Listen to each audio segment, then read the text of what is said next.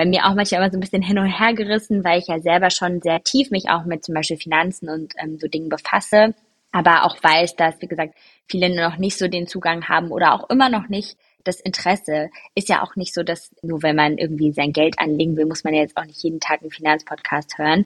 So, das sollte eigentlich auch nicht so sein oder ist auch eben nicht notwendig.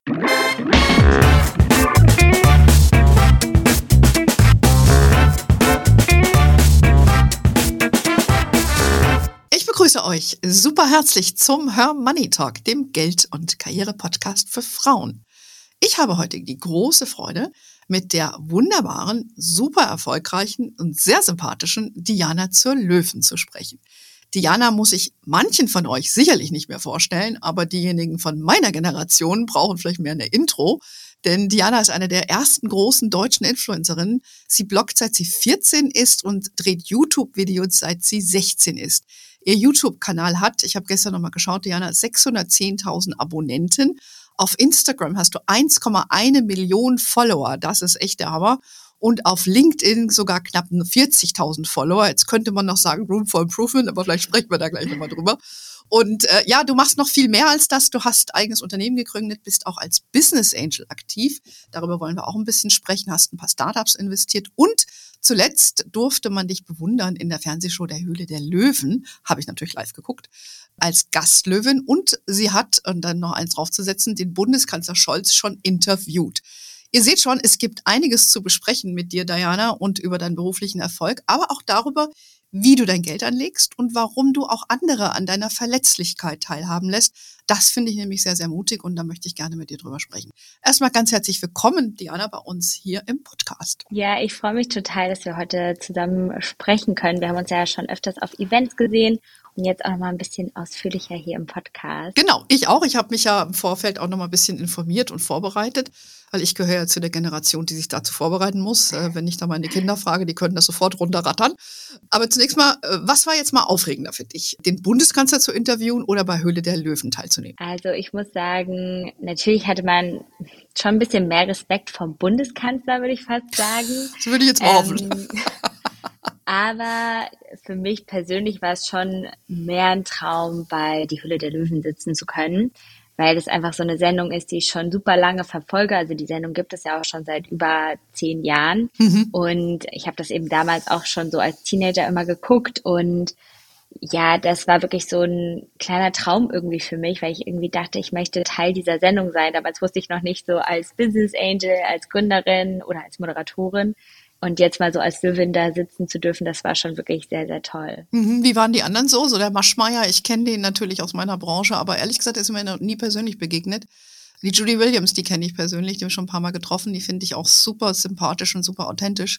War das auch so deine Wahrnehmung oder? Ja, also ich muss sagen, Carsten Maschmeyer, der war jetzt nicht in meiner Sendung dabei, Ach, aber ich habe ihn einen Tag vorher auch kennengelernt, mhm. weil ich äh, auch mir das alles vorher ein bisschen angeguckt habe und ich muss sagen, ich war wirklich positiv von allen äh, Löwen überrascht, weil alle einfach total nett und freundlich und offen waren und auch so total unterstützend. Also zum Beispiel mit Dagmar habe ich mich auch am mhm. Abend vorher noch mal so ein bisschen ausgetauscht und Judith habe ich eben auch schon öfters gesehen und die haben einfach schon sich so viel aufgebaut. Ähm, mhm. Das ist wirklich total inspirierend. Ja, ja. Also ich hatte ja auch schon mit einer Gewinnerin oder eine, die einen Deal bekommen hat, die Kim Lomar. Ah. Ich weiß nicht, ob du die kennst, die ist auch eine super sympathische äh, Frau und die hat da so Duftsteine ähm, fürs Auto mit deinem ah, eigenen Duft und so weiter. Das hat okay. die damals äh, ins Leben gerufen und hat da ein Funding gekriegt und da habe ich die damals gesehen. Dann habe ich sie mal zu mir eingeladen und äh, die ja. ist auch sehr äh, nett und äh, die hat da mit dem Dümmel den Deal gemacht und äh, der mhm. hat dann mhm. gesagt, wie viel Geld sie da auch richtig verdient hat. Das hat sich richtig gelohnt. Ne? Ja. Also, aber du hast nicht investiert. Nee, ich habe tatsächlich nicht investiert weil vielleicht auch mein Investmentansatz teilweise noch ein bisschen anders ist als bei die Hülle der Löwen. Also hm. natürlich gibt es da super viele spannende eben Direct-to-Consumer-Produkte zum Teil. Aber mich muss das immer so richtig begeistern und ich muss so das Gefühl haben, das habe ich irgendwie noch nie gesehen. Oder da denkt jemand irgendwie was richtig neu oder da will eben jemand auch so ein Problem lösen. Also nur weil man Geld verdienen kann, muss ich jetzt nicht überall mitverdienen. Hm. Mhm. Ähm, ich fand auf jeden Fall, bei mir war eine Gründerin, die so Fondant ähm, Tortensets gemacht hat, die fand ich eben total toll. Ja. Aber es ist jetzt auch nicht so das Thema, wofür ich und meine Community so brennen. Und da achte ich eben zum Teil auch immer noch so ein bisschen drauf, dass das eben auch ein guter Fit ist. Aber mal gucken, vielleicht kann man ja noch mal da sitzen. Es war auf jeden Fall trotzdem natürlich eine sehr, sehr coole Erfahrung. Ähm, und es war natürlich auch ein bisschen schade, als ich gedreht war, war wieder so ein bisschen Corona-Peak. Mhm. Und da sind auch sehr viele Sachen eben nochmal ausgefallen. Sehr viel wurde kurzfristig verändert. Also es ist ja auch gar nicht so leicht, ähm, so viele gute Startups zu finden. Und die Redaktion macht da schon echt einen tollen Job, da diese ganzen Unternehmen da zu sourcen und zu finden. Aber mal gucken, hm. vielleicht Vielleicht nochmal. Noch mal. Ja, vielleicht holen sie ja. nochmal, warum auch nicht. Ne? Man braucht ja auch ein bisschen äh, Verjüngung vielleicht auch, ne? weil die, die, die Löwen ja. sind ja alle schon, bis auf den Nico Rosberg, glaube ich, äh, schon auch alle über 50, würde ich mal sagen. Ne? Also ich glaube schon, ja. Ich glaube es auch, ne? Von daher tut da vielleicht eine Verjüngungskur auch mal gar nicht schlecht. Aber wir reden gleich noch ein bisschen über deine Business Angel äh, Aktivitäten. Ähm, du bist ja, wie ich eingangs in der Moderation schon gesagt habe, in dem Influencer-Business ja schon richtiger alter Hase. Ne? Dabei bist du selber ja. noch gar keine 30, habe ich zumindest äh, gegoogelt. Äh, und man sieht natürlich auch dir an, dass du doch keine 30 bist. Aber man, äh, du, du hast ja natürlich angefangen mit, mit äh, anderen Themen, die du heute bedienst. Ne? Und, und deine Inhalte haben sich verändert so wie du dich, so stelle ich mir das vor, auch als Person weiterentwickelt hast. Und ist, ist meine Wahrnehmung korrekt und, und, und wie gelingt das, dass wenn man vor den Augen aller ja, seine Inhalte und vielleicht auch mal seine Meinung ändert, das stelle ich mir auch nicht immer so ganz einfach vor. Wie, wie ist das für dich? Ja, also genau, ich habe so vor allem, würde ich sagen, 2019 sehr nochmal meine Inhalte geändert. Das hatte auch so ein bisschen damit zu tun, dass ich da so im Endstadium von meinem BWL-Studium war und auch irgendwie so ein bisschen so eine neue geistige Herausforderung vielleicht auch gesucht mhm. habe und dann nicht nur über Beauty und Mode sprechen wollte, weil mich das auch ähm, auch so ein bisschen emotional ein bisschen ja belastet hat, weil es einfach so sehr oberflächlich war mhm. und ich irgendwie mir auch Gedanken gemacht habe, was ich so vermitteln möchte, natürlich als Influencerin, als Content Creator und habe dann eben quasi die Europawahlen damals genutzt und gesagt, okay, komm, äh, Community, wir lernen gemeinsam mehr über Politik ähm, und bin da so relativ naiv rangegangen und ähm, da muss man natürlich, wie gesagt, sehr vorsichtig sein, wenn man trotzdem ja auch noch mit Marken eben arbeitet. Und mhm. ich habe eben ja schon auch ein Wertesystem, wo ich auch eben entscheide, mit wem ich da wie zusammenarbeite.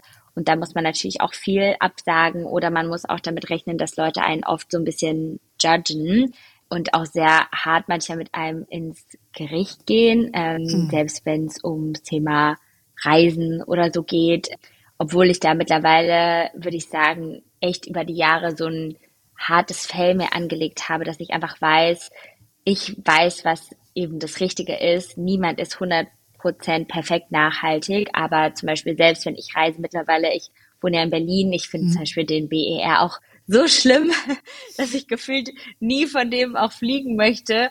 Und immer wenn ich jetzt, nächste Woche bin ich in Paris, bin da dann vorher in München und das sind dann sechs Stunden mit dem Zug. Also ich mache das auch gerne, ähm, so zu versuchen, nachhaltig zu leben und zu reisen, aber man kann das natürlich nicht überall. Und deswegen finde ich aber auch so diese Schnittstelle oder diese Kombination auch aus Startup und Politik zum Beispiel cool, weil man auf der einen Seite, um Veränderungen zu schaffen, braucht man irgendwie die Politik, die Gesetze verändert, ja. aber man braucht eben auch Unternehmen, die Dinge vorantreiben. Und man braucht auch manchmal dann eben von Privatinvestorinnen Geld, die auch Innovationen unterstützen.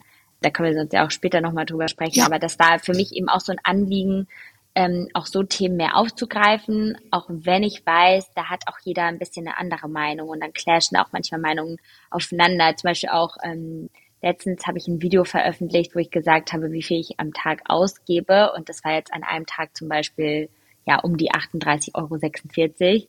Und ähm, es hat so viele Kommentare und Diskussionen darunter gegeben, weil für manche ist das irgendwie gefühlt gar nichts, für andere ist das unglaublich viel Geld. Und da merkt man auch wieder, wie das Thema Geld zum Beispiel und Finanzen hm. noch immer die Leute sehr, sehr stark polarisiert oder auch so ein bisschen triggert, weil es, wie gesagt, so individuell einfach ist. Aber ich möchte halt eben mehr darüber reden, um auch vor allem jungen Leuten so ein bisschen so ein Gefühl dafür zu geben, wie ist denn das zum Beispiel in einer Stadt wie in Berlin zu leben? Wie viel kostet da ein Kaffee? Oder wie teuer ist da so ein Lebensstil? Oder auch äh, sich einfach mehr mit seinen eigenen Finanzen zu befassen, mhm. anstatt das immer aufzuschieben. Ja, ja. Also ich, ich finde das, ähm, ich sehe das ja, dass du da auch, äh, sag ich mal, aktivistisch, würde ich jetzt mal sagen, auch, auch unterwegs bist. Unterscheidest du äh, bei den Messaging zwischen deinen Kanälen? Ähm, wo du sagst, oder auch auf die Resonanz. Also wenn du was auf Instagram stellst, kriegst du da eine andere Resonanz auf dasselbe Thema, ich sage jetzt mal Geld ausgeben, wie du eben das hattest mit den 38 äh, Euro irgendwas, als wenn du es auf LinkedIn oder auf YouTube machst? Oder machst auf du das nicht Fall. auf allen Kanälen? Also teilweise. Ich mache zum Beispiel schon vieles auf TikTok und Instagram ähnlich. Also TikTok bin ich eben auch. Ah, ähm, okay. Und ähm, da nutze ich das dann quasi, manchmal, dass ich Sachen für TikTok mache und die dann auch auf Instagram teile. TikTok ist natürlich noch mal ein bisschen jünger, aber mhm. auch TikTok würde ich sagen ist auch noch mal eine Plattform, wo auch sehr viel, ja teilweise Hass äh, irgendwie so ein bisschen herrscht, weil es noch anonymer ist, auch als Instagram. Mhm. Und die Leute natürlich auch noch mal jünger sind und irgendwie auch mehr über einen reden als jetzt mit einem. Mhm. Aber ja, mittlerweile, wie gesagt, finde ich das jetzt auch nicht so schlimm oder es variiert auch manchmal von Video zu Video. Und wie gesagt, manche Leute fühlen sich halt vom Thema Finanzen so getriggert hm. und andere finden das auch eher inspirierend. Also, ne, das ist natürlich immer so ein Punkt.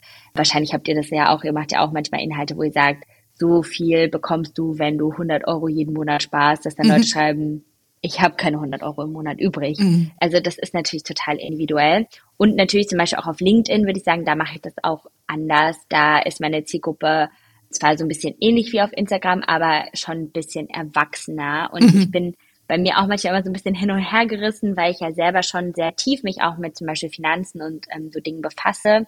Aber auch weiß, dass, wie gesagt, viele noch nicht so den Zugang haben oder auch immer noch nicht das Interesse ist ja auch nicht so, dass nur wenn man irgendwie sein Geld anlegen will, muss man ja jetzt auch nicht jeden Tag einen Finanzpodcast mhm. hören. Nee. So, das sollte eigentlich auch nicht so sein oder sollte oder ist auch eben nicht notwendig. Oder auch das Thema Startups, das ist wirklich so, würde ich sagen, so mein Hauptpassionsthema. Mhm. Und da könnte ich auch stundenlang äh, drüber sprechen und mich in Themen reinlesen.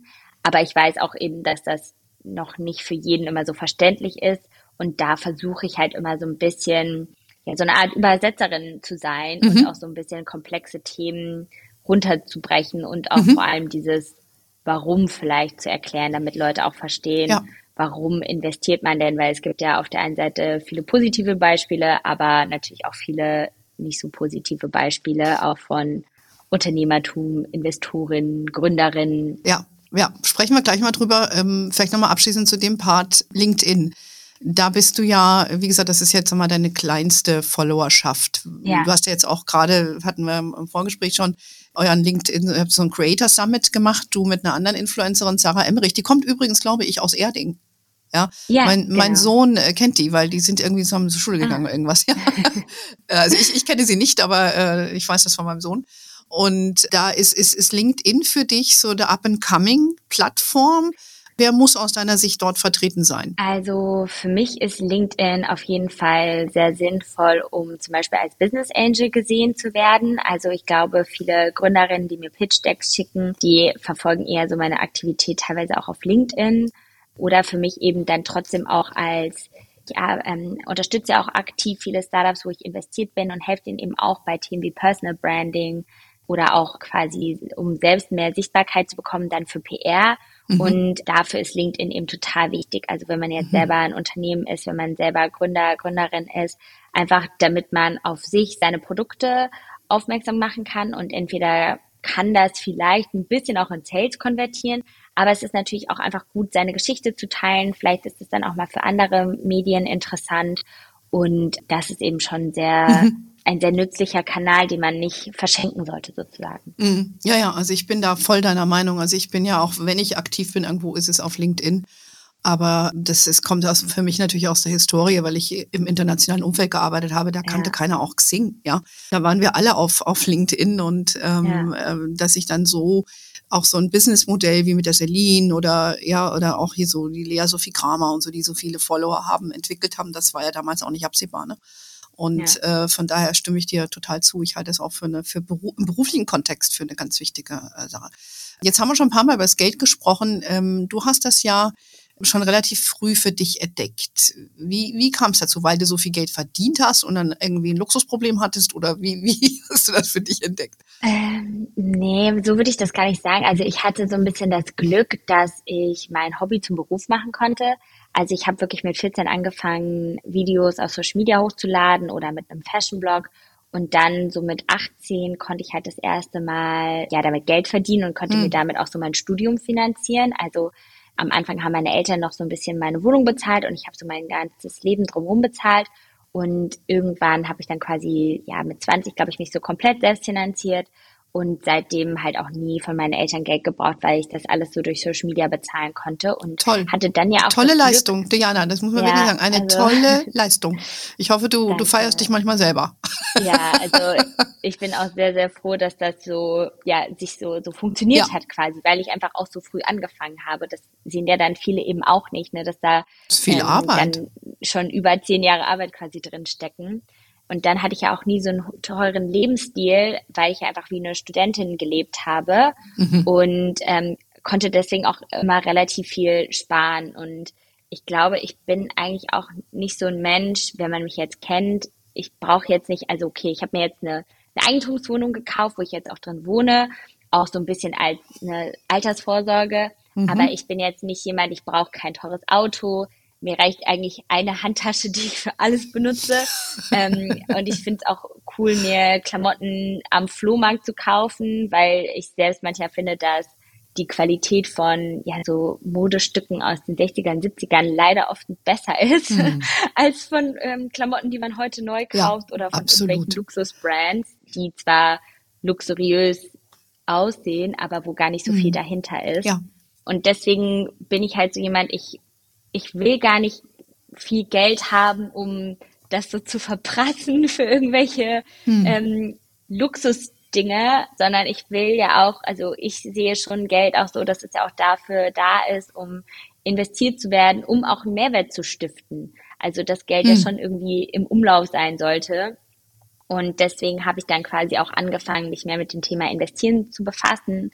Auf der einen Seite dann eben mit dem Thema Aktien und ETFs und vor fünf Jahren bin ich dann auch zu meinem ersten Startup-Investment gekommen und habe dann, als ich jetzt vor zweieinhalb Jahren nach Berlin gezogen bin, eben entschieden, das noch ein bisschen mehr zu machen, weil mir das einfach total viel Spaß macht und ich das so eine ja ganz interessante Welt finde, weil da auf der einen Seite viel so Passion und Innovationsgeist aufeinander kommt mhm. und man kann eben wirklich viele Dinge auch verändern und neu denken und das das macht mir halt total viel Spaß. Mhm. Aber es ist eben auch gar nicht so leicht, immer diese Unternehmen zu finden, weil das meine ich ja eben, also ich bin jetzt nicht so begeisterungsfähig für eine neue Beauty-Brand vielleicht, weil da denke ich immer so, das gibt's halt schon so oft. Genau. Aber ähm, ich bin zum Beispiel in ein Startup investiert, die Arztpraxen digitalisieren, ähm, was ich ein total spannendes Thema mhm. finde, eben oder in einen äh, transparenten und nachhaltigen Stromanbieter, was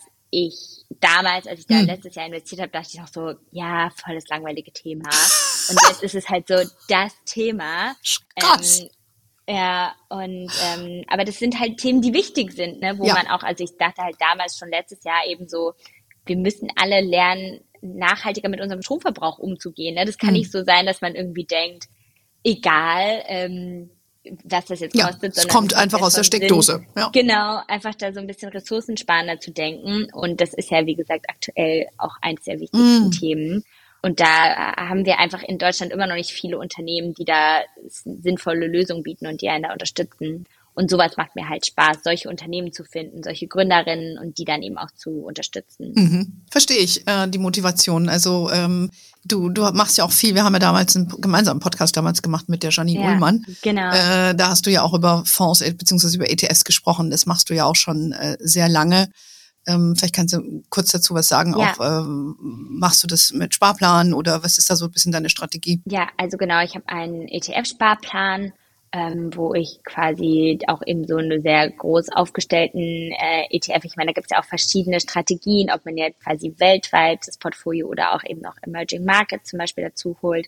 Und ähm, da habe ich eben Sparplan und dann habe ich auch so ein paar Einzelaktien, hm. weil mhm. als ich sozusagen damals angefangen habe mit dem Investieren, ähm, war das für mich irgendwie auch noch gar nicht immer so verständlich. Und dann dachte ich erstmal, okay, was sind denn Unternehmen, ja, die meinen Job irgendwie ermöglicht haben, sozusagen. Und ah. habe ich halt auch früh mhm. teilweise in so Tech-Unternehmen investiert, mhm. äh, die quasi so ein bisschen auch mein Arbeitgeber äh, zum Teil eben mhm. waren, weil ich so gedacht habe, okay, ohne die äh, wäre mein Job gar nicht möglich. Ja. Und irgendwie ist das ja so ein bisschen die Zukunft. Aber heute würde ich sagen, weil ich mich auch ja gar nicht, das war ja auch damals noch eine andere Zeit, sagen wir, als jetzt, finde ich es auch aktuell für mich angenehmer oder auch langfristig einfach viel angenehmer, einen ETF-Sparplan zu haben und ähm, ja, wie gesagt, das meiste da reinzustecken und weniger in Einzelaktien eben, weil, mhm. wie gesagt, da hat man einfach das Risiko besser gestreut, man muss sich nicht so Gedanken machen. Und ähm, ja, manchmal, wie gesagt, wenn man jetzt das Gefühl hat, man kennt sich in einer Branche gut aus, dann finde ich das jetzt auch nicht schlimm, da Einzelaktien zu machen, aber ich glaube, man sollte jetzt nicht in dieses Gambling, äh, sagen wir mal ja. so, verfallen, mhm. ähm, sondern das eben ein, ein, gesundes Maß eben haben. Ja, also was mich auch beeindruckt hat, dass wir damals, wir waren ja bei, bei Caroline Kebekus auf dem Festival, da haben wir ein bisschen gesprochen und da war ja schon ein bisschen ja wackelig auch äh, diese diese Startup-Szene ja. und so weiter und dass du da auch mit dem Risiko, was du da eingehst in so ein Startup oder auch mit deinen Investments, da ganz entspannt auch schon zu mir gesagt hast, ha, ja, okay, nicht alle werden überleben. Also ich finde, ähm, diese Einschätzung oder diese zu dieser Einstellung zu kommen, da, da muss man auch erstmal erwachsen genug für sein. Äh, ja. Hast du dir das irgendwie hart erarbeitet, weil du dann schon mal negative Erfahrungen hattest oder bist du einfach jetzt so versiert als Investor, dass du sagst, okay, I know the game, bin so aufgestellt, das schockt mich jetzt nicht. Also bei mir ist es ja so, ich bin ja auch mittlerweile schon in mehrere Startups investiert und da sind ja manche auch schon ein bisschen weiter, dass sie sozusagen über diese kritischen Phasen auch hinaus sind. Das gibt dann natürlich auf der einen Seite ein bisschen Sicherheit und dass ich ja da eben auch mein Risiko streue. Also man hat eben auch in verschiedene Branchen investiert. Das heißt, man weiß eben vielleicht, sagen wir, wenn die eine Branche nicht so gut läuft, sind aber andere auch dabei, die vielleicht dann trotzdem weiter wachsen. Und ich glaube, da muss man sich ja auch so ein bisschen fragen, was der Fokus als Investorin ist. Also mir sind halt so Themen wie Nachhaltigkeit und Digitalisierung sehr wichtig. Und das sind ja einfach Themen, die generell am Wachsen sind, die auch so teilweise ein bisschen krisenresistenter sind, weil man ja weiß, dass wir die brauchen, um auch gewisse Krisen zu lösen. Und deswegen bin ich da so zum Teil eben schon noch optimistisch ähm, und versuche halt auch wie bei allen anderen Investments, auch selbst bei einer Wohnung, auch natürlich da immer auf so eine Art Preis-Leistungs-Verhältnis zu achten. Also letztes Jahr war das ja schon sehr hitzig und überbewertet, viele Unternehmen, dass ich da aber auch viel eben dann nicht investiert habe, wenn ich das Gefühl hatte, okay, die haben jetzt so eine hohe Bewertung, aber eigentlich ist da noch gar kein Produkt dahinter dass man da eher guckt, dass ich da halt auch immer zu einer frühen und einer günstigen Bewertung rein kann, dass wenn das vielleicht mal dann verkauft werden sollte, dass man da trotzdem eben irgendwie ein Plus machen kann. Mhm. Ähm, mhm. Und ich weiß auch so ein bisschen, dass ich teilweise eben als Angel auch schon einiges bei manchen Unternehmen zu beitragen kann, auch zum Wachstum oder zum Aufbau der Firma. Ähm, und das gibt mir auch noch so ein bisschen Sicherheit. Aber wer mhm. weiß, also wie gesagt, viele von meinen Investments mhm. quasi habe ich jetzt erst auch so letzten Jahr, letzten anderthalb Jahre gemacht. Aber wie gesagt, auch in, in Themen, ja, wie jetzt zum Beispiel das Thema Energie, was ja einfach gerade sehr relevante Themen sind ja. und die auch jetzt ja nicht weggehen werden, weil sie einfach mhm. langfristig gebraucht werden. Aber da habe ich auch ein Glück, also Glück, dass ich auch ein gutes Netzwerk vielleicht auch da noch habe, also dass ich mich auch viel mit Leuten eben immer austausche, bevor ich jetzt investiere. Ich arbeite auch viel mit den Venture Capital Firmen zusammen hm. ähm, mhm. und dass ich mich mit denen so ein bisschen beraten kann, teilweise, wenn die eben auch Investments machen. Und dann kann ich das ja. als Person schon gut hoffentlich manchmal überblicken. Ja, ja, aber ich finde das, äh, ich finde das toll, dass du dich da so äh, aktivistisch auch einbringst und deine Werte dann entsprechend auch versuchst zu investieren und nicht nur guckst, wo kriege ich sofort die Kohle her, sondern eben auch im ja. Prozess vielleicht äh, begleiten. Hm, für jemand, der jetzt kein Business Angel ist, also unsere Hörerin hier von Hermanni, die äh, bei uns dreht sich viel um Fonds und ETFs und Geldanlage, ja. auch um Absicherungsthemen. Ich denke mal, die, die wenigsten, das weiß ich nicht, aber vielleicht könnt ihr uns das nochmal schreiben. Die wenigsten von uns sind, äh, von unseren Hörern sind aktive Business Angels. Jetzt, wenn jemand mal, vielleicht fragt sich die eine oder andere, was ist denn das jetzt genau? Oder genau, vielleicht kannst du mal ganz kurz skizzieren, was es bedarf, um als Business Angel oder als Startup-Investorin aktiv zu werden? Wie viel Geld braucht man dafür? Ja. Über deine Strategie hast du schon ein bisschen gesprochen, dass du divers bist und du hast in dem Erotikbereich, würde ich jetzt mal sagen, erotische ja. Geschichten, aber auch, es ist schon eine Bandbreite, ne? Ja. Finanzen beziehungsweise Strom und so weiter. Wenn jemand sagt, ich würde das auch immer machen, wie geht denn das? Was, wie, wie würdest du das kurz beschreiben? Also ich würde sagen, Business Angel ist eben jemand, der auf der einen Seite einem Startup ja finanzielle Mittel zur Verfügung stellt, aber auch eben ein gewisses Know-how oder eine Expertise vielleicht in einem gewissen Bereich. Also für Startups ist es ja sinnvoll, gerade am Anfang, sich auch Leute dazu zu holen, die vielleicht in gewissen Themenbereichen auch noch Wissen mitbringen, um das Unternehmen voranzubringen. Und deswegen versuche ich halt immer relativ früh in die Unternehmen auch zu investieren, damit ich die sozusagen auch gut am Anfang mit unterstützen kann. Und ähm, das kann eigentlich jeder machen. Es hängt natürlich, kommt natürlich immer auf das Startup drauf an. Also ich mache immer so Beträge zum Beispiel um die 25.000 Euro, was schon relativ viel Geld ist. Hm. Ähm, aber jetzt auch, wie gesagt, ich da immer teilweise natürlich gucke, dass das jetzt, ich würde jetzt halt nicht die Hälfte meines äh, Vermögens in Startups oder so investieren, weil hm. es einfach sehr risikoreich ist. Ähm, aber dass ich ähm, ja, dass man da dann auch überlegt, was kann ich dem Unternehmen noch bringen. Also bei vielen unterstütze ich eben auch mit meiner Reichweite oder auch mit ähm, ja, mein, ja, dadurch, dass ich eben weiß, wie man digitale Kanäle aufbauen kann und helfe da den mhm. Unternehmen eben auch. Und wenn man eben selber mal ein Unternehmen hat, was einem vorgeschlagen wird und man sagt so, okay, ich finde das toll, ich finde die GründerInnen toll, ich finde die Bewertung eben fair, äh, zu der das Unternehmen bepreist wird, dann kann man sich eben überlegen, da als Business Angel ähm, einzusteigen. Ähm, mhm. Und wie gesagt, meistens kommt es gar nicht immer nur auf das Geld drauf an, sondern vor allem auch so ein bisschen auf das Know-how, was man so mit einbringt. Mhm. Okay, also so 25.000 Euro, das ist so ein bisschen deine Richtschnur. Das ist dann für viele ist das ja äh, sehr viel Geld Total. und diejenigen, die anfangs anfangen, also das ist jetzt nichts für jemand, der sich erstmalig mit Investments genau, beschäftigt. Genau, nee, das überhaupt ne? nicht. Ne? So, setzt ein gewisses eigenes Vermögen raus, auch Erfahrungswerte, die du ja auch selber schon gesammelt hast mit Aktien und mit ETFs. Und das ist einfach nochmal eine, ein Parameter zur Diversifizierung und äh, von, von deinem, in dem Fall von deinem Vermögen und äh, wo, wo du dann deine ja, Sachen reingeben kannst, nicht nur dein Geld, sondern Know-how und eben auch einen Prozess mitbegleiten kannst, den du wichtig findest. Ja. Ähm, also das ist schon ist ein spezielles Feld, es ist ein großes Feld, es gibt ja auch viele Netzwerke, äh, es gibt auch einige Frauennetzwerke, ne, diese Encourage Ventures und ähm, in München gibt es auch was, äh, wo, wo die besonders auch Gründerinnen fördern. Ja. Ist das für dich auch ein Thema, dass du darauf achtest, dass das von zumindest divers aufgestellt ist im Gründungsteam oder ist es nachrangig für dich? Also zum Teil schon. Also es kommt immer so ein bisschen drauf an, weil ich zum Beispiel auch schon mal in All-Male-Startups investiert habe. Ähm, zum Beispiel eins, das ich sehr stark unterstütze, sind eben, die heißt Nelly mit den Arztpraxen. Das mhm. waren eben ähm, vier Männer zu Beginn und da war ich quasi dann die erste Frau, die auch mit investiert hat. Und da konnte ich denen aber auch so ein bisschen helfen. Also jetzt ist so das Team so 50-50 aufgestellt, auch weitere Frauen zum Beispiel ins Unternehmen mhm. zu holen. Ähm, also das ist mir schon eben dann auch wichtig weil es schon oft irgendwie noch so ist, dass gerade, also die sind quasi eine Software as a Service, Dienstleistung im ersten Sinne heißt das quasi, dass die über ein Abo-Modell eben so eine digitale Lösung vertreiben. Und das sind auch so Themenbereiche, da ist es sehr, sehr schwer, Frauen zu finden, also weibliche mhm. Gründerinnen. Ähm, aber ich gucke halt immer so ein bisschen auch auf das Thema oder ich habe zum Beispiel jetzt auch in ein Startup noch investiert, äh, die in Paris sitzen, machen was so im Thema Frauengesundheit und da wäre es natürlich total wichtig, dass das eben Frauen sind, die das mhm. äh, gegründet haben oder die auch selber vielleicht mit dem Thema persönliche Berührungspunkte haben, ähm, als wenn das jetzt, es gibt ja auch, mhm. also ich hatte letztens auch wieder so ein Pitch-Deck von so drei Männern, die so eine Hautpflegemarke gemacht haben und dann finde ich das immer ein bisschen komisch, wenn ich so denke, ihr seid gar nicht die Zielgruppe, aber macht dann dafür so ein Produkt. Ja. Das ist wie da bei damals der, der Shitstorm, der losgebrochen ist äh, bei der Höhle der Löwen, wo ja. diese Jungs äh, diese Hand, Hand, was war das? Äh, Handschuh erfunden Handschuh, haben. Genau. ja. Die waren ganz schnell weg vom Markt. Das war ein bisschen ungeschickt, um das mal salopp genau. zu formulieren. Also und darauf achte ich halt. Also so dieses Thema, sagen wir auch Authentizität ist mir halt schon auch wichtig oder ähm, wenn es um ja eine bestimmte Zielgruppe eben geht, die man ansprechen will, dann finde ich das schon immer relativ wichtig, wenn im Gründungsteam eben auch Leute sind, die da ein bisschen Expertise haben oder die mhm. die Zielgruppe eben auch verständlich erreichen können. Mhm. Ähm, Und ähm, da würde ich sagen, gucke ich schon drauf, dass ich deswegen so in meinen Investments da so eine ganz gute Quote habe.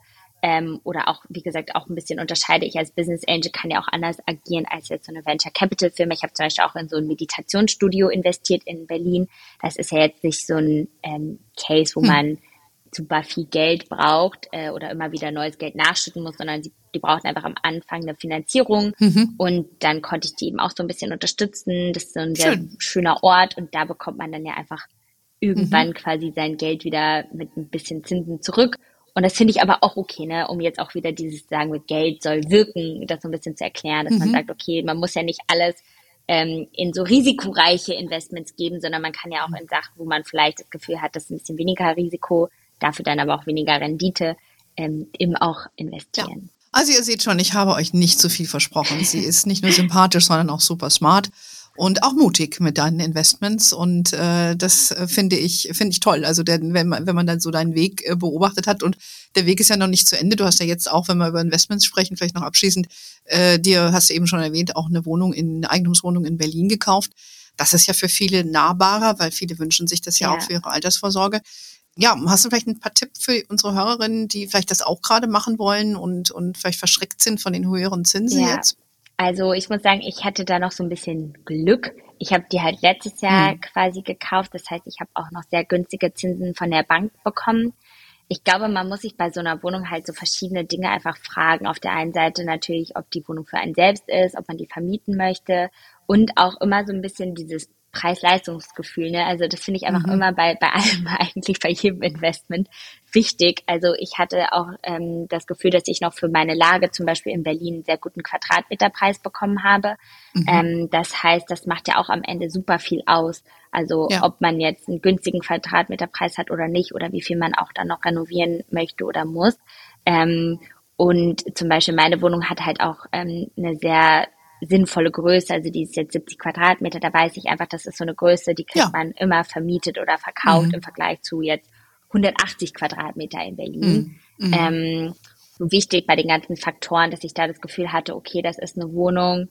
Auf der einen Seite, wie gesagt, werde ich da drin wohnen. Ich ähm, zahle jetzt quasi noch äh, den Kredit ab, aber der kostet mich jetzt auch weniger, als wenn ich jetzt teilweise eine Wohnung in Berlin so mieten würde. Das heißt, ich zahle die einfach dann ja noch ähm, ab Mhm. Aber man hat ja einfach noch die Wertsteigerung und ich glaube, dadurch, dass ich da einen sehr günstigen, also noch einen ganz guten Quadratmeterpreis bekommen habe, wird das nicht äh, jetzt auf einmal wieder runtergehen. Gerade auch so Orte wie Berlin, ich glaube, da muss man sich natürlich auch immer gucken, welcher hm. Standort macht da Sinn. Also es gibt natürlich auch noch andere Standorte, da bin ich jetzt nicht so Expertin, die bestimmt ein bisschen lukrativer sind. Auf der anderen Seite ist Berlin einfach schon auf dem Weg zu einer Metropole zu werden. Und im Doch, Vergleich ich will schon mal sagen, es ist eine. Oder es ist schon eine, ja. äh, aber im Vergleich halt zu anderen Metropolen wie in Paris oder London ist Ey, es halt noch viel günstiger auch zum Beispiel. Absolut. Ähm, und deswegen glaube ich jetzt auch nicht, dass auf einmal in Berlin die Preise nicht weiter steigen, weil einfach so viel Bedarf da ist mhm. an Wohnungen und auch mhm. eben Geld da ist, dass Leute auch so viel zum Teil ausgeben. Und deswegen fand ich das einfach für mich so, wo auch so, am Ende höre ich auch viel auf mein Bauchgefühl, dass mein Bauchgefühl ja. gesagt hat, okay, mhm. das macht Sinn. Also ich hatte mir vorher auch andere Wohnungen angeguckt, das glaube ich auch immer ganz wichtig, nicht natürlich die erste Wohnung direkt kaufen, sondern eben erstmal mehrere angucken und dann auch mal so ein Gefühl bekommen, ne? was bekommt man jetzt für seinen Preis? Und das kann halt wirklich total unterschiedlich sein. Ich habe wirklich auch Freundinnen, die in, in gleichen Kiez ähm, ja wirklich viel mehr bezahlt haben für den Quadratmeter ähm, oder die halt dann so eine teure möblierte Wohnung gekauft haben, obwohl sie die Möbel gar nicht brauchen. Ähm, okay. Also ne, das sind ja auch Sachen, die mittlerweile oft gemacht werden, äh, weil Leute einfach Immobilien kaufen wollen und da muss man einfach immer gucken und einfach schnell sein. Ähm, vorher am besten das mit der Bank absprechen. Also meine Bank, ähm, ja, mit denen hatte ich einfach immer schon einen ganz guten Kontakt. Das heißt, die haben mir dann auch relativ schnell sozusagen die Zusage gegeben, dass sie mir einen Kredit finanzieren würden. Und das ist ja auch manchmal sehr, sehr wichtig, wenn man weiß, man will eine Wohnung haben, dass man schnell auch diese Unterlagen parat hat. Also sowas kann man ja auch gut vorbereiten. Also äh, würdest du schon sagen, lohnt sich nach wie vor. Man muss wie immer genau hingucken. Ja, ja. vielleicht lohnt sich das auch in Relation zu der Miete. Und ähm, aber ich muss sagen, ich verstehe dich gut. Ich bin auch so ein Bauchmensch. Ich muss allerdings sagen, dass wir uns damals das Haus gekauft haben, in dem ich 20 Jahre gelebt habe das habe ich aus dem Bauch heraus entschieden. Äh, wir sind hingefahren, oder ich damals noch, meine Tochter war noch ganz klein, mit ihr hinten drin im Auto und habe mir das Haus erstmal von außen angeguckt und den Garten und den und habe gesagt, das kaufe ich. Und dann sind wir rein mit dem Makler, sind durchgelaufen, ja. haben gesagt, ja, okay, mach mal. Also das äh, war einfach so, was ich bin auch jemand, wo du lebst, du willst dich da auch wohlfühlen, ja. ja. Und klar kann man, super, es ja, macht ja Sinn, sich, sich zu vergleichen, aber in dem Fall war einfach klar, nee, das, das kaufen wir jetzt. Ja, ja, weil es einfach sich gut angefühlt hat und ich kann dir sagen, 20 Jahre später, es ist immer noch gut. ja. ähm, aber Thema Gefühle. Mm, wir haben es ja eben schon gesagt, äh, äh, es geht ja auch, äh, du gehst ja auch sehr offen ähm, äh, damit um, nicht nur, was du für Investments machst oder welche politischen äh, Themen du behandelst, ähm, sondern du gehst auch über, sprichst auch über persönliche Themen wie mentale Gesundheit. Das finde ich äh, schon sehr, sehr mutig, da das offen zu legen. Ähm, was hat dich dazu bewogen, darüber zu sprechen, dass du, ich habe gesehen, dass du ein Video auch, dass du eine Therapie machst. Ja Vielleicht kannst du uns ja mal so ein bisschen abholen, was dich dazu bewogen hat, das, das öffentlich zu machen. Ja, ähm, ich glaube, es ist einfach immer noch leider ein Thema, über das nicht so viel gesprochen wird. Also ich glaube gerade auch so die Corona-Pandemie oder bei mir ist es ja auch wirklich so dieser Job, den ich schon super lange mache, ähm, dass man viele Dinge ähm, also einfach nicht hinterfragt, warum man irgendwie wie handelt oder jeder hat ja irgendwie mal so ein paar verschiedene ja. Baustellen, ähm, dass man lernt, auch die so ein bisschen zu reflektieren und da auch nochmal, wie gesagt, so ein bisschen tiefer reinzugehen. Und ähm, ich habe so gemerkt, als ich darüber gesprochen habe, dass dann irgendwie auch ganz viele von meinen Freunden erst gesagt haben, oh ja, stimmt, eigentlich habe ich auch immer so ein Thema oder würde gern da mehr mhm. nochmal ähm, mitreden oder ich habe auch eben Menschen in meinem Umfeld, die dann wirklich auch ähm, zum Beispiel schon mal mit einem Burnout zu kämpfen hatten mhm. und so Sachen. Und da ist es einfach wichtig, ähm, bei all dem schneller, weiter, was man sonst auch immer viel sieht, mhm. da wirklich auch immer mal so zu reflektieren und sozusagen, Moment, da muss ich jetzt mal Pause machen. Und das ist was, äh, was mir auch manchmal eben immer noch nicht so leicht fällt, weil man ja eben selbstständig ist, aber dass ich da auch Leute habe, die da so ein bisschen mehr mit drauf aufpassen und dass ich da einfach weiß, ich habe Leute, die da auch drauf gucken oder dass ich so gewisse Verhaltensmuster, die vielleicht nicht so gut sind, einfach äh, lerne wieder zu ändern und erstmal auch weiß, woher die eigentlich kommen. Und ich glaube, ähm, dass das einfach ein Thema ist, wo viel mehr darüber gesprochen werden sollte und wo eigentlich auch die Politik ein bisschen mehr machen sollte, weil ich glaube, mhm. ähm, wir haben ja wirklich das Problem, dass es einfach nicht so viele, ähm, vor allem eben Kassensitze gibt. Das heißt, Menschen müssen wirklich die ja teilweise suizidale Gedanken haben, die Depressionen haben, über ein halbes Jahr auf den Therapieplatz warten. Mhm. Und das macht einfach keinen Sinn, dass man dass man die Menschen da so im Stich lässt, weil das ja auch ganz viel zur Folge hat. Ähm, und es wäre auch viel sinnvoller, auch da immer früh natürlich zu agieren, damit man dann auch Menschen nicht, also damit sowas wie ein Burnout gar nicht entsteht und Leute dann irgendwie ein halbes Jahr, ein Jahr nicht arbeiten, sondern lieber dann zwei Stunden weniger die Woche arbeiten. Aber dafür ist man halt mental gesund. Mhm. Ähm, und das finde mhm. ich eben ganz, ganz wichtig, das so anzusprechen. Mhm. Mhm. Ja, die Amerikaner sind ja da eh ein bisschen offener, da hat ja jeder einen Therapeut. Ne? Ja. Ähm, ist klar, da, wenn du keinen hast, bist du schon strange. Ja. Aber in Deutschland ist das eben, äh, eben nicht so präsent und von daher finde ich das äh, so, eine, so eine Verwundbarkeit einfach auch offen zuzugeben und sich auch dafür einzusetzen. Du bist ja auch bei dieser Initiative Therapieplätze jetzt ähm, genau. aktiv, habe ich gesehen und ähm, ja, also ich finde äh, das, ähm, finde das eine gute Bewegung und man sollte sich äh, ja immer auch mal, immer mal wieder hinterfragen. Jeder hat ein Thema. Egal, übrigens auch egal wie alt. Ja? ja. Und die Themen ändern sich übrigens im Laufe der Jahre. Ja. Weißt du, was du, was du vielleicht als, als, als Frau in, in deinen 20er, 30ern äh, dich bewegt? Äh, ich meine, dann fast forward, dann kriegst du zwei, drei Kinder und einen Mann und ja. dann verlässt du den und dann bleibt noch der Hund und so weiter. Da hast du dann nochmal andere Themen, ja. Also das äh, kann ich dir aus meinem Alter sagen, das hört eben nicht auf. Ja. ja. Also deshalb finde ich das toll, dass du da äh, so, so offensiv damit umgehst. Ja, also ich glaube, wir könnten noch ganz viel besprechen. Du hast uns jetzt schon wirklich viel teilhaben lassen an deiner Journey, äh, die man natürlich öffentlich auch äh, beobachten kann, aber auch über deine Investmentstrategie, wo man dann schon ein bisschen genauer hingucken muss. Du setzt dich auch sehr ein für das Thema Frauen und Geld. Und ja, äh, ich würde sagen, wir beenden das mal an, an dieser Stelle ähm, und ja. laden dich nochmal zu einem anderen Zeitpunkt ein. Das besprechen ja. wir gleich, wenn wir offline sind. Und äh, hast du vielleicht noch ein abschließendes Wort für unsere Hörerinnen, ähm, zu, zu den Themen, die wir besprochen haben oder zu dir? Also ich glaube, was ich ganz wichtig finde, und da macht ihr ja auch schon wirklich viel Arbeit zu, dass man einfach mehr über Geld sprechen sollte. Ähm, früher war das immer auch für mich oder auch in meinem Umfeld immer so ein Tabuthema. Und mittlerweile finde ich das auch so wichtig, auch mit Freundinnen oder Kolleginnen über Geld zu sprechen, auch mal zu hm. fragen, hm. sag mal, wie viel verdienst du oder wie viel hast du da verhandelt? Ähm, weil nur so kann man auch selber seinen eigenen Wert besser einschätzen und kennenlernen. Und ähm, das ist auf jeden Fall was, was ich den Leuten mitgeben würde, weil nur so lernt man dann auch dazu. Das ist doch ein sehr schönes Schlusswort. dazu lernen wollen wir alle. Ganz lieben Dank, liebe Diana, für deine Zeit. Ich denke, äh, ihr habt da viel mitnehmen können von diesem Gespräch. Ich lerne ja auch immer wieder dazu, dass das ist Geile an meinem Job, dass ich mit tollen Leuten sprechen darf und auch selber immer noch dazu lerne. Von daher, ich wünsche dir weiterhin ganz, ganz viel Erfolg. Wir werden uns ja hoffentlich bald mal wieder bei einem ja. der Live-Events äh, persönlich sehen.